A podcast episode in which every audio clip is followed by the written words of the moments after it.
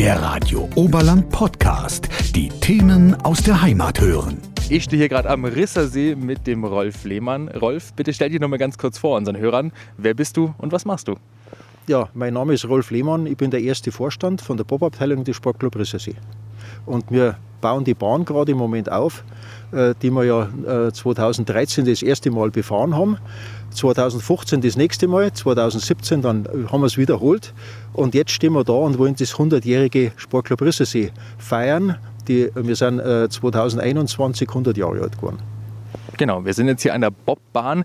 Dieses Bobrennen, das hast du ja gerade schon gesagt, findet nicht zum ersten Mal statt, sondern das ist schon so eine kleine Tradition geworden, oder? Ja, Tradition kann man nicht sagen, sagen wir, weil da hängt natürlich viel Arbeit dran. Und wir mussten ja wegen Corona mussten wir ja Pause machen. Und dann sind wir äh, witterungsbedingt abhängig vom Schnee und von der Kälte. Das ist nicht so leicht und man kann, das, man kann das nicht jedes Jahr machen. Es ist jetzt auch schon äh, ausgefallen leider, aber jetzt soll es klappen, oder? Ich gehe fest davon aus, dass es klappt. Nächste Woche soll es ja noch mal richtig kalt werden. Momentan haben wir ein bisschen einen Wärmeeinbruch, aber ich glaube, der schadet nicht. Dadurch lässt sich der Schnee besser verdichten und dann, wenn wir kalt haben, dann können wir draufspritzen und dann wird es eine schöne Eisbahn. Es war ja, glaube ich, schon mal für den 5. jetzt geplant an diesem Wochenende. Musste jetzt verschoben werden. Was waren da die Gründe? Die Gründe waren, dass wir überhaupt keinen Schnee gehabt haben in der vorhergehenden Woche. Und wir brauchen ja immer so eine Zeit zwischen 14, und, äh, 14 Tagen und, und drei Wochen. Und vorher, Sie wissen ja selber, wie das da war, da, da gab es überhaupt nichts. Und dann kriegen wir 30 cm und die 30 cm waren dann der Anfang.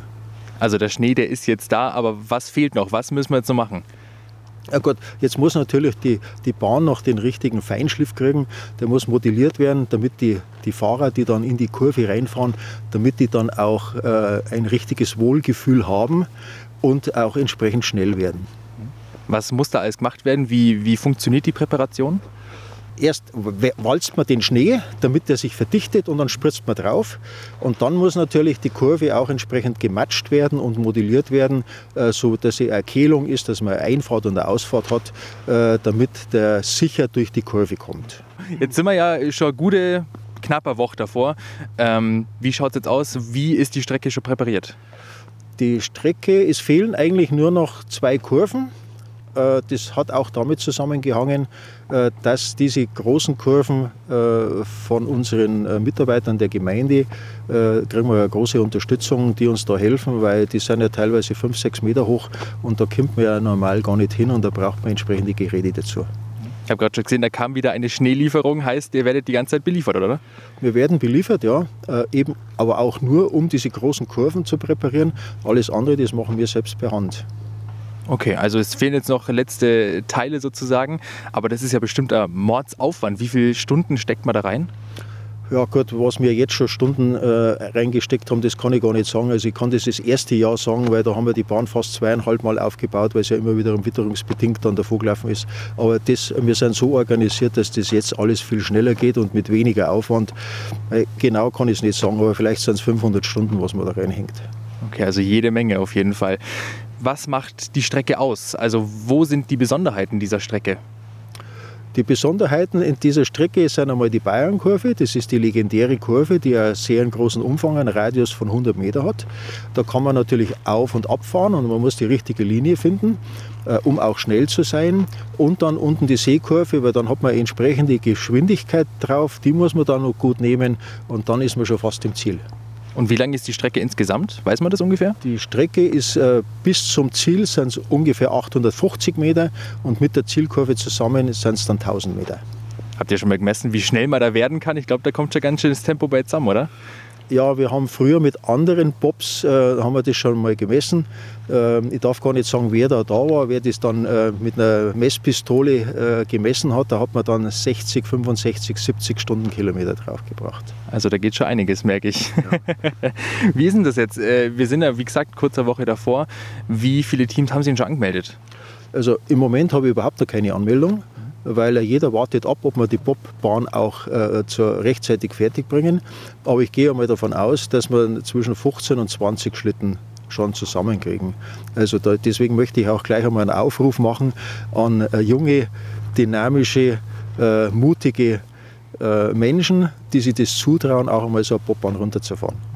Gibt es irgendwelche Beschränkungen oder darf man einfach mal es ausprobieren sozusagen? Na, so einfach ist es nicht. Wir, wir schauen uns die Leute dann schon an. Äh, es ist ja heutzutage, kann, äh, will ja jeder eigentlich alles ausprobieren. Und man muss eigentlich da schon, äh, sage mal, auch einen Respekt haben vor der ganzen Sache.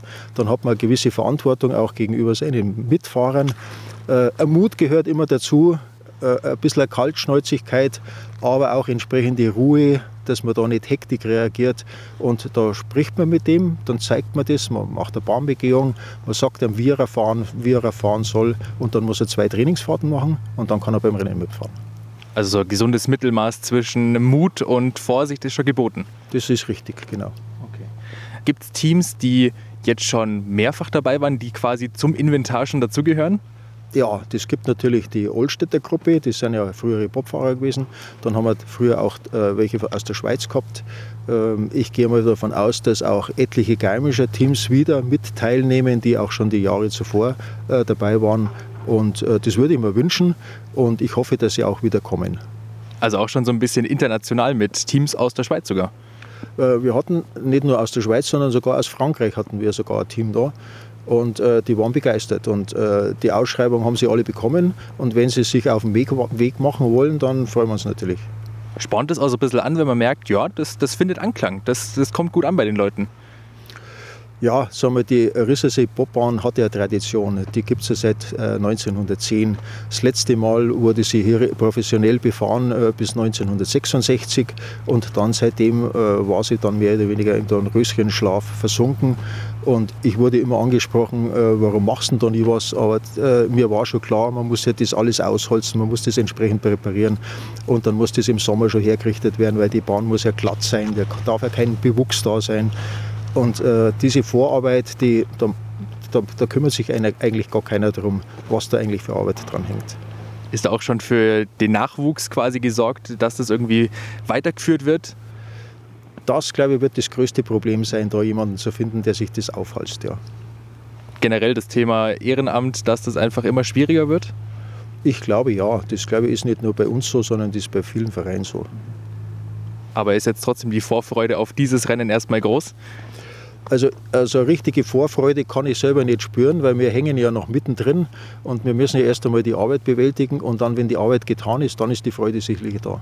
Also erst noch Anspannung und dann eine Erleichterung. So schaut's aus. Radio Oberland. So klingt meine Heimat.